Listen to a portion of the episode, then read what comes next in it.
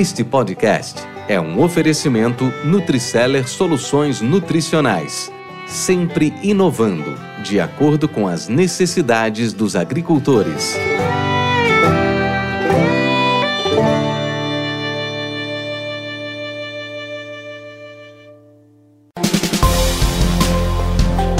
Mentes brilhantes incentivam outras.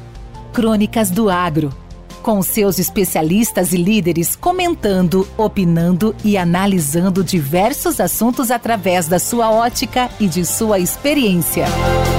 Seja você o fator multiplicador. Boas práticas, boas ideias.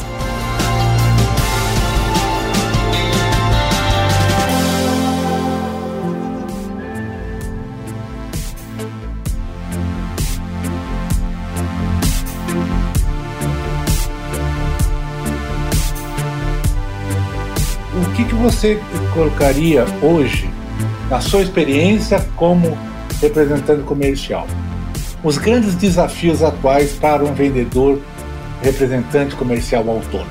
Na sua opinião, que, que, que paralelo que você faz? Olha, Valdir, quando eu entrei na Pioneer, na época o senhor Mariano esteve na região. Logo no, no início, o Jorge tinha montado alguns trabalhos e ele teve um corn tour. O seu Mariano me falou uma coisa que marcou todo o período que eu, eu tive como representante e eu acho que isso é válido até hoje. Assim, quando você entra numa região, você precisa de um tempo. Você precisa, de, na, na ocasião ele falou, no mínimo três anos. Três anos para você conhecer a região, conhecer teus clientes, conhecer os produtos que você representa, a política da empresa, e do outro lado, os clientes te conhecerem também. Então, o que acontece na representação, eu achei que mudou um pouco. Na maioria dos casos, o pessoal não dá esse tempo aí. Não sei se é três anos ainda, se deve ser três anos, tá? Mas eu estou falando os três porque foi o que ele me, me propôs na época. Ele falou: não se preocupe, você trabalhe sem preocupar, mas vai ter um prazo e você vai ser conhecido né? Você vai saber quem são teus clientes, o que eles precisam de você e, e do outro lado eles sabem o que pode contar contigo. Então, dessa forma, eu acho que a representação comercial é isso. A gente tem que ter um tempo. Né? É lógico que às vezes a pessoa está no lugar errado, né? não é aquilo que ele vai conseguir é, apresentar que a empresa quer ou que os clientes esperam dele. Mas tem que ter um tempo. Né? Então, isso aí eu acredito que não mudou muito. Os produtores de hoje ainda esperam isso do, do representante comercial. Né? Uma pessoa que entenda, que tem na mão para oferecer, o consumidor ele, ele quer benefícios, né? Ele compra benefício, ele não compra produto. Isso. Então ele tem que sentir e você é a pessoa que vai trazer isso para ele. Isso aí, Edson, tá certinho. Me fala uma coisa, vamos falar um pouco de você, Edson. Edson Amadeu, técnico agrícola, administrador de fazenda, vendedor, representante comercial, que você comentou agora, e hoje agricultor, produtor rural. Como é que estamos na foto? Conta um pouco sobre os negócios hoje, sua visão, seus desafios. Como é que estamos? O Valdir sempre foi uma pessoa muito focada no que eu me proponho a fazer. Tá? Então, nesse período de representação, como eu já relatei, eu tinha no início uma dificuldade grande, seja financeira, seja de tudo, de aprendizado, né, experiência no segmento. Mas eu fui tendo esse tempo, fui gostando, fui aprimorando. Mas chegou um tempo e eu pensei, e depois? E o dia seguinte? Quando e eu não tiver condição de continuar a representação, ou a empresa achar que eu também não tenho condição. Então fui me preparando. E na minha cabeça, lá atrás, eu imaginava assim: esse ritmo é muito puxado. Quem, passou, quem foi representante comercial ou é representante comercial sabe que a cobrança é muito grande, né? Na época, as dificuldades que a gente tinha com locomoção, com estradas, com comunicação. Enfim, saía segunda de manhã e voltava sábado à tarde. Né? Você sabe como foi. Então eu falei, eu vou, eu vou continuar, mas eu vou estabelecer um prazo. Na minha cabeça, eu vou fazer isso.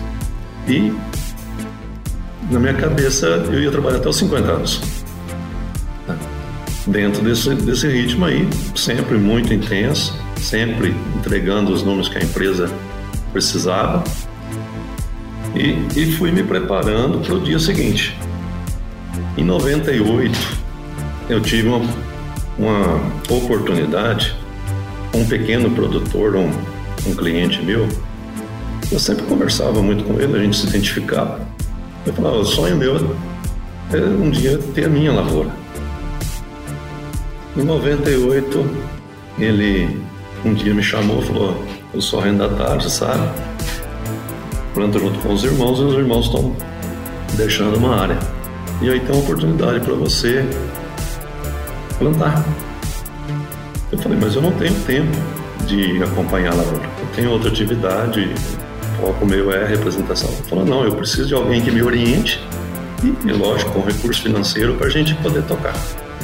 Então, em 98, eu comecei a fazer a lavoura na área arrendada, sem nenhuma estrutura, usava as máquinas que ele tinha e começamos. Então, nesse período, eu vim ganhando experiência, usava a experiência que eu tinha nas minhas áreas próprias para levar para os clientes. Então foi um grande laboratório para mim no início, porque eu fazia, eu pagava a conta, sabia quanto custava.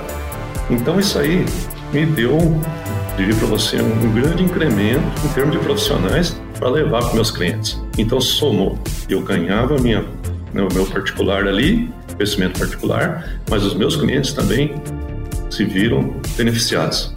Muitas vezes levava os clientes para ver a minha lavoura, quando eu estava fazendo alguma coisa de novo ali, né? Então proponho o pessoal e, enfim, sabe, o que a gente estava fazendo na prática. Então ganhei bastante credibilidade né, dessa época.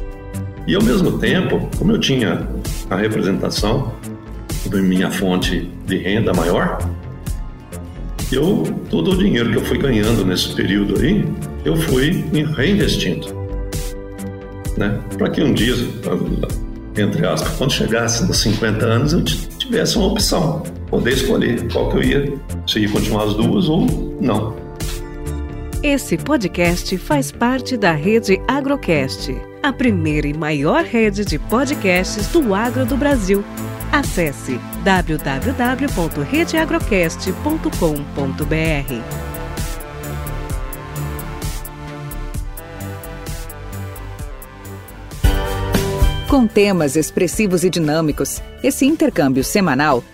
visa oferecer um melhor desenvolvimento em suas habilidades profissionais e nas atividades e práticas do seu cotidiano.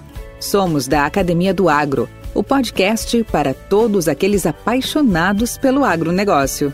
Te aguardamos no próximo episódio. Até lá!